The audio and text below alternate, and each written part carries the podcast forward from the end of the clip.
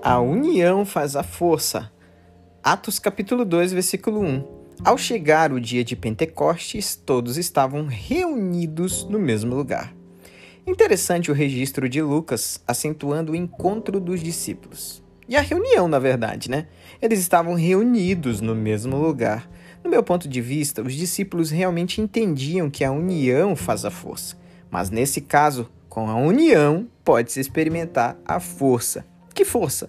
A força vinda do Espírito Santo de Deus. Em tempo de isolamento social, corremos o risco de esquecer a importância de nos reunirmos com outras pessoas e desfrutar das coisas que só receberemos mediante a união a união para adoração, para o louvor, para a devoção a Deus. Somente em um encontro com demais pessoas, seja esse encontro real ou virtual, nós poderemos desfrutar dessas bênçãos.